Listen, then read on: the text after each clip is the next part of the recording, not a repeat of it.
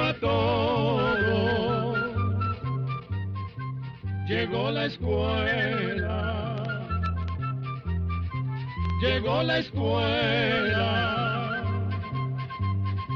Llegó por radio.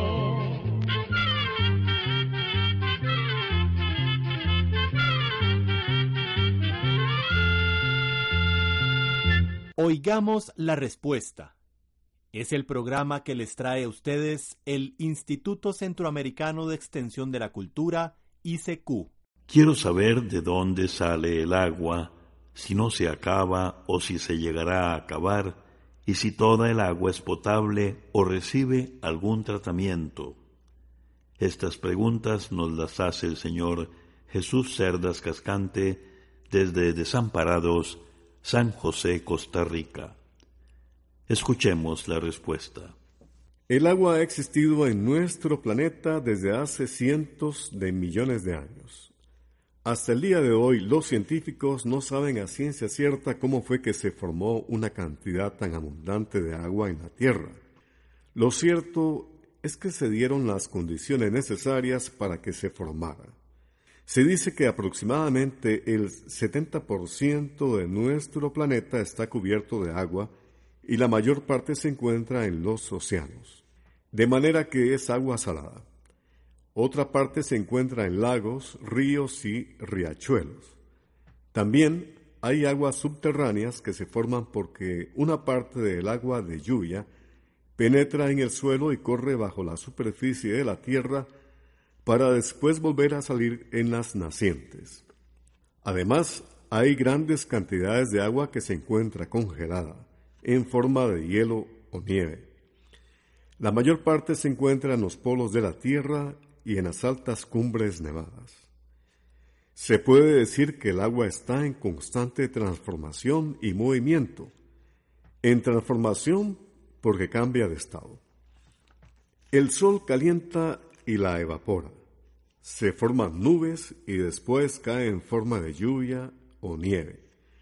Por esto el agua se puede encontrar en forma líquida, sólida o como gas.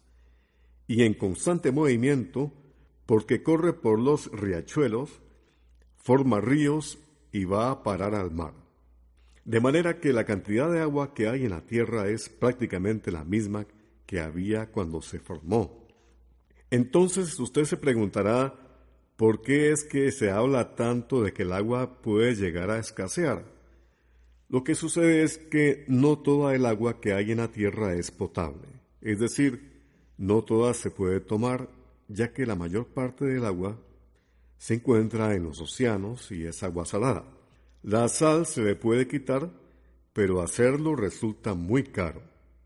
Otro problema muy serio es que en todo el mundo estamos contaminando los ríos y las fuentes de agua dulce. Y para poder aprovecharla también se debe tratar. Además, hay regiones de la Tierra donde el agua es más escasa que en otras, y en algunos lugares prácticamente no hay. Por todo esto es que tenemos que tomar conciencia de que el agua es preciosa, ya que sin ella ningún ser vivo puede sobrevivir y por todo esto debemos cuidarlo.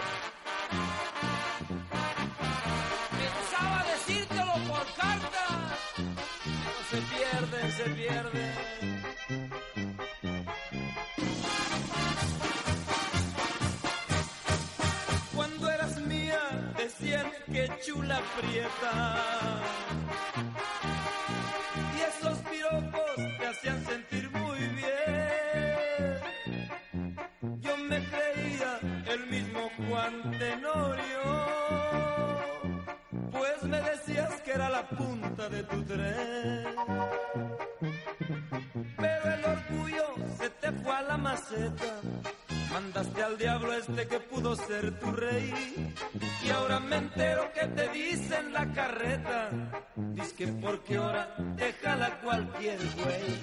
Mira, los tiempos ya no están para carretas. Nuevos vehículos están a todo dar. Para que entiendas y no darle volteretas. Yo no te jalo, yo ya tengo a quien amar.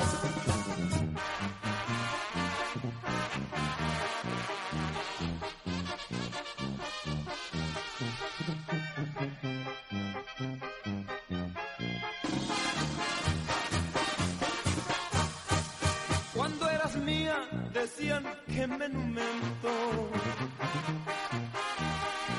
Y esos piropos te hicieron harto mal.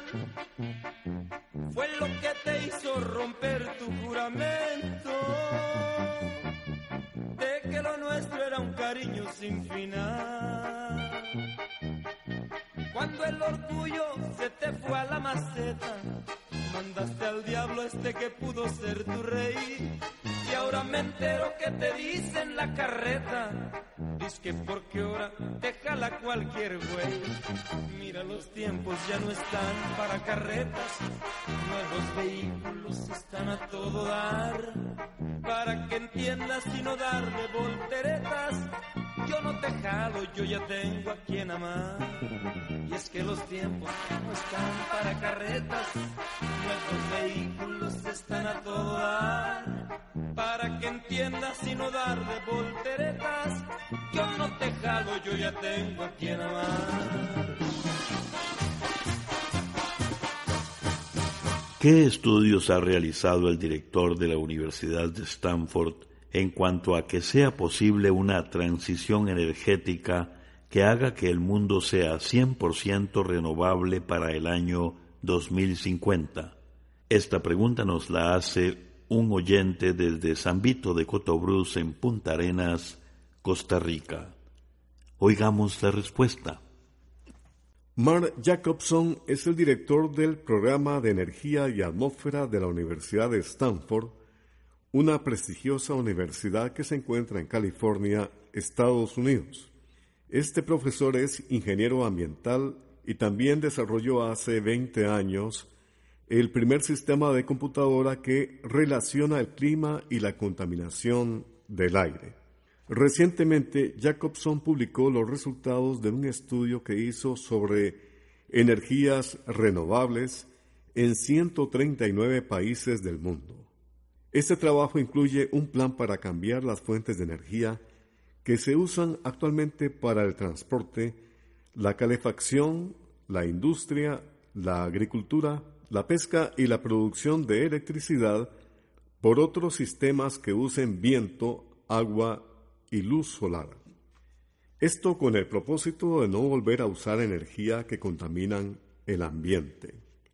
Según los estudios de este profesor, esta transición a las fuentes renovables es posible, ya que actualmente existen los recursos técnicos necesarios para ponerlas en práctica en todo el mundo. Según él, el obstáculo más grande sigue siendo el poco interés que tienen los gobiernos y las empresas de poner en práctica estas iniciativas. Romel Araya Martínez vive en Pavas, San José, Costa Rica. Su consulta. El túnel Godard en Suiza tiene elementos masónicos y satanistas. ¿A qué se debe? ¿Quién lo diseñó y por qué de esa manera? Oigamos la respuesta. El túnel de base de San Gotardo es el túnel ferroviario más largo del mundo. Su construcción tardó 17 años y atraviesa los Alpes comunicando las ciudades suizas de Erzfeld y Vaudeville. El diseño y la construcción de este túnel fueron supervisados por la empresa suiza Alptransit Gotthard AG. Durante el acto de inauguración del túnel hubo danzas y representaciones artísticas que no gustó mucho a las personas por incluir desnudos y símbolos de otras tradiciones que a menudo se han relacionado con el ocultismo. También se criticó una figura con cuernos, pues muchas personas pensaron que era algo satánico. Pero no es así. Lo que trataron de hacer los organizadores fue destacar la importancia del íbice o cabra salvaje, que es un animal muy propio de la zona. Por otra parte, lo que querían era darle lucimiento a la inauguración. Aún así, los organizadores no les dieron mucha importancia a las críticas. Queremos aprovechar para contarle un poco más sobre este túnel ferroviario. Aunque la ruta es de apenas 57 kilómetros, se tuvieron que excavar cerca de 157 kilómetros de pasajes rocosos, pozos y túneles a una profundidad de 600 metros por debajo de donde pasan las autopistas que pasan por el macizo de San Gotardo. De estos trabajos se calcula que se extrajeron 28 millones de toneladas de roca de las montañas alpinas. El túnel Gotthard fue inaugurado en junio del 2016, pero entró en funcionamiento en diciembre. Se calcula que por día pasarán 260 trenes de carga, además de los trenes de pasajeros que podrían servir como medio de transporte para millones de personas cada año. Con esta vía será posible acortar los viajes internacionales entre ciudades como Zurich y Milán a dos horas y media, lo cual es poco tiempo si se toma en cuenta que están a unos 220 kilómetros una de la otra y que antes el trayecto obligaba a hacer varias paradas rodeando pueblos situados al pie de los Alpes.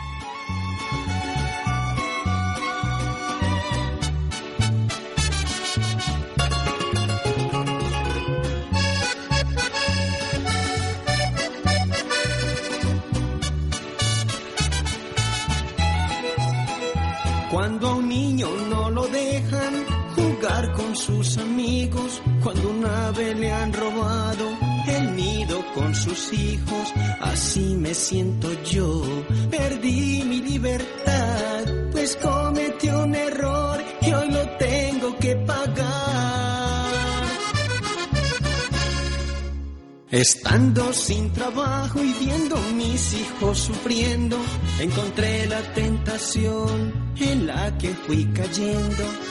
Pero fui, mi dignidad perdí, la ambición por el dinero hoy me trajo aquí. Perdí mi libertad, hoy me siento tan solo solo en mi prisión. Mis amigos, ¿dónde están? De mí ya ni se acuerdan, no vienen por aquí. Solo le pido a Dios que no me desespere, si lento es el reloj. Cuánto añoro salir regresar de nuevo a casa, abrazarlos y reír.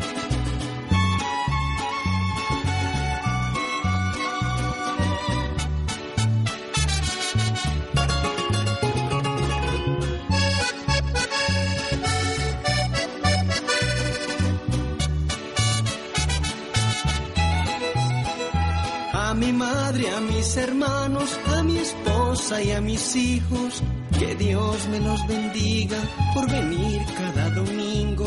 Me da tanta alegría verlos por un momento. Cuando los veo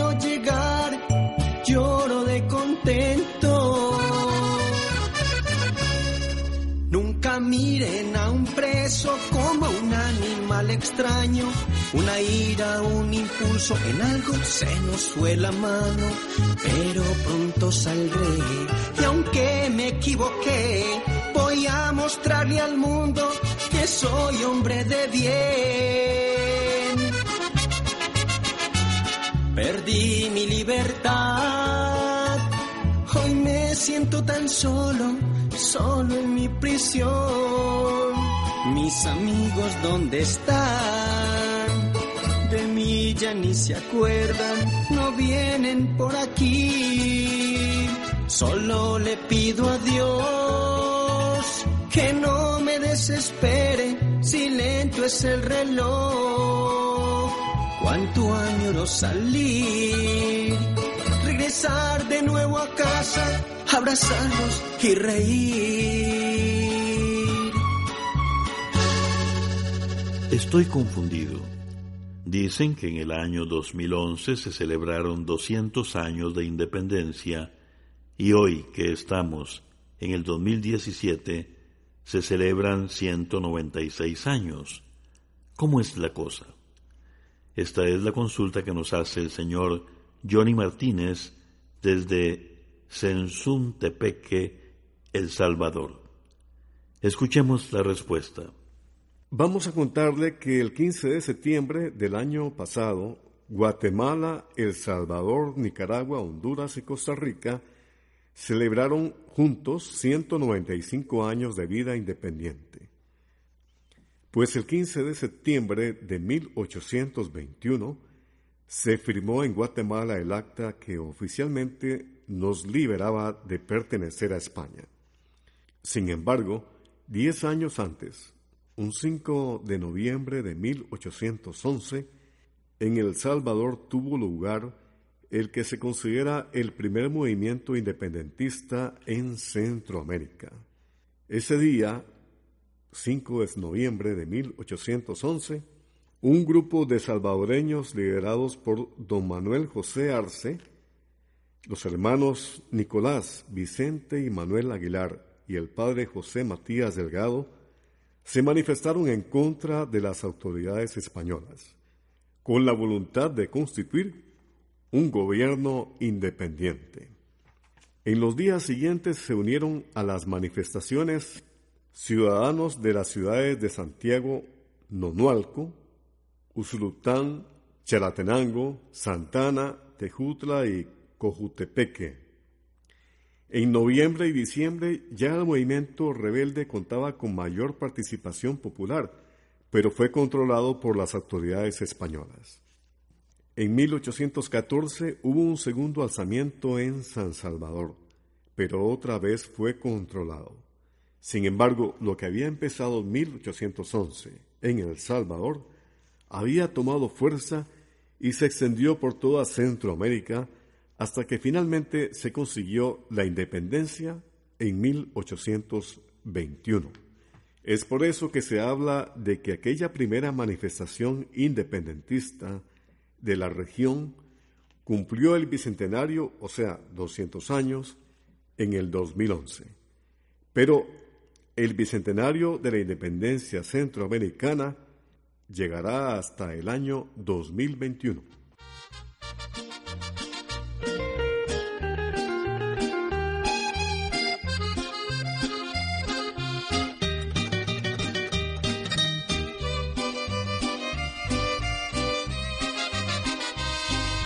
Siéntate, hijo mío, necesito hablarte. Hoy me atreví a contarte lo que ha sido de de que nacieras. Pero llegaste tú y me llenaste de alegría. Yo era solo una niña con sueños e ilusiones. Un hombre lindo llegó a mi vida despertando mis pasiones. Beso tras beso hicieron que perdiera hasta la razón. Olvidé los consejos de mis padres, me envolvió la pasión. Me enteré que tú vendrías, un invierno presentía. ¿Cómo enfrentaría a mis padres? Qué tristeza defraudarlos, yo era todo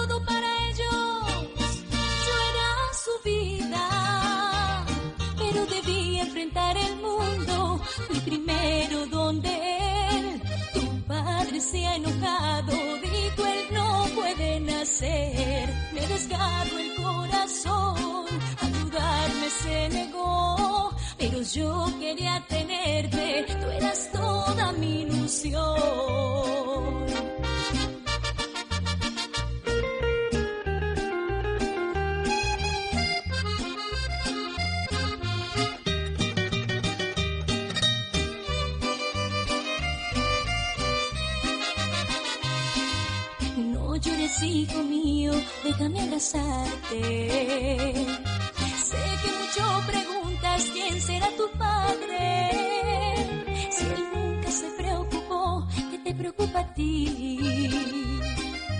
Soy tu padre y madre y tú eres todo para mí. Tú y yo tuvimos suerte, mis padres te aceptaron. Al principio les veo muy duro, pero al fin me apoyaron. Ya ves cómo te quieren tus abuelos con todo el corazón.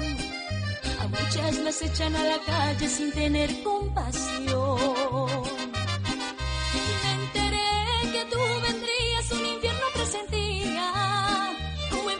Mis padres? Qué tristeza defraudarlos, yo era todo para ellos.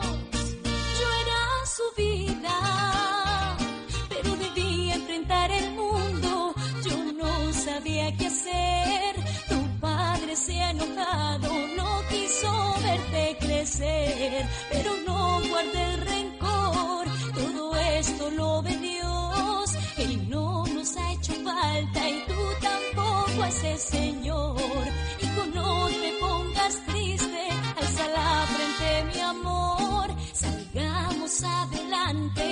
Eso estamos los dos. Quisiera que ustedes hablaran sobre la vida del sabio Hipócrates. Esta petición nos la hace el señor Gilberto Morera Villalobos desde San José, Costa Rica. Escuchemos la respuesta. Hipócrates es conocido por ser el médico más famoso de la antigua Grecia. Sus estudios y descubrimientos contribuyeron grandemente al desarrollo de esta rama de la ciencia. Por eso, a Hipócrates también se le llama el padre de la medicina. Nació hace 2500 años en una pequeña iglesia griega llamada Kos. Se cuenta que su padre y su abuelo también eran médicos y fueron sus primeros maestros. Hipócrates dedicó toda su larga vida al estudio de las enfermedades y cómo curarlas. Leyó todo lo que se había escrito hasta entonces y viajó por Grecia y muchas ciudades de Asia para aprender lo que los sabios de entonces sabían de medicina. En aquella época los griegos creían en muchos dioses y pensaban que las enfermedades las causaban esos dioses cuando se enojaban o bien por los malos espíritus. Hipócrates no estaba de acuerdo con eso. Él trató de conocer lo mejor posible el cuerpo humano para poder saber dónde se producía la enfermedad, cómo se desarrollaba, qué síntomas mostraba y cómo podía curarse. Nadie había observado hasta entonces la acción del corazón humano, el movimiento de los distintos miembros, el funcionamiento de los pulmones y el proceso de la digestión. Hipócrates puso atención en ello y aprovechando sus observaciones, inventó un nuevo sistema para curar. Él pensaba, por ejemplo, que la curación natural podía obtenerse por medio del reposo, una dieta adecuada, aire fresco y la limpieza del cuerpo.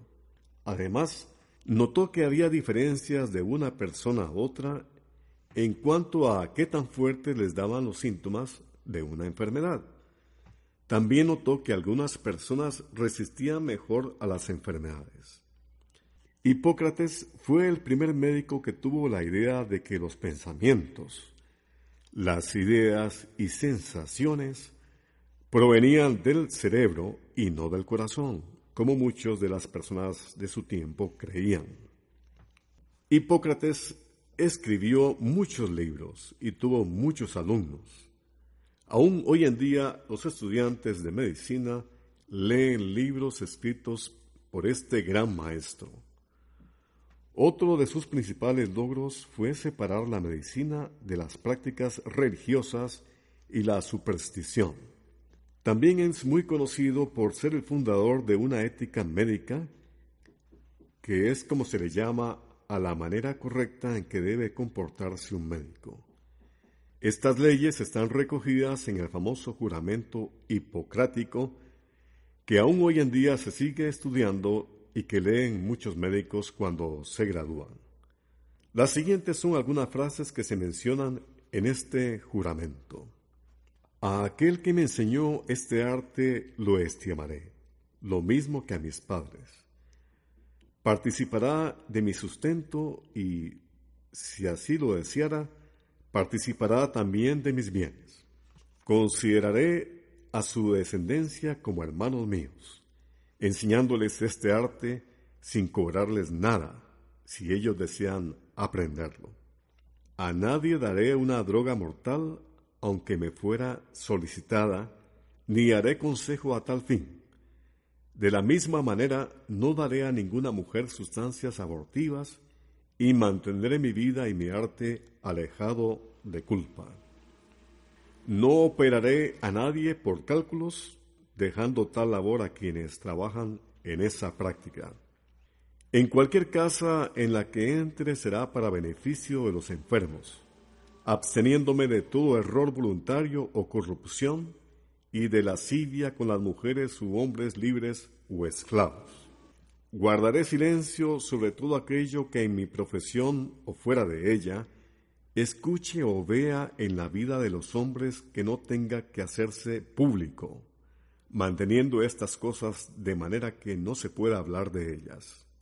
Ahora, si cumplo este juramento y no lo rompo, que los frutos de la vida y del arte sean míos, que sea siempre honrado por todos los hombres y que ocurra lo contrario si lo rompo y soy perjuro. Programa D, Control 25. Así llegamos a un programa más de Oigamos la Respuesta.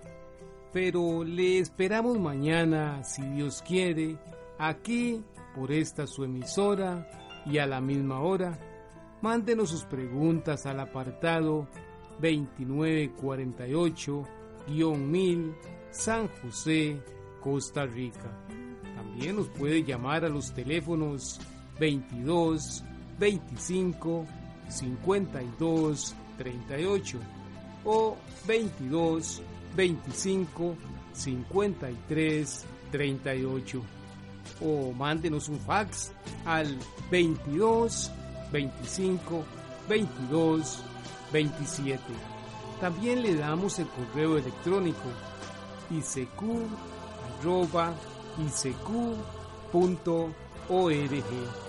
celo de letreo icecu icecu.org. Para nosotros sus preguntas son muy importantes y estamos para servirle. También puede dirigir su pregunta a esta emisora que ellos amablemente nos darán llegar. Muy importante, dele su nombre completo, dirección bien exacta ah, y el lugar donde escuche el programa. Recuerde que comprender lo comprensible es un derecho humano. Que Dios le bendiga.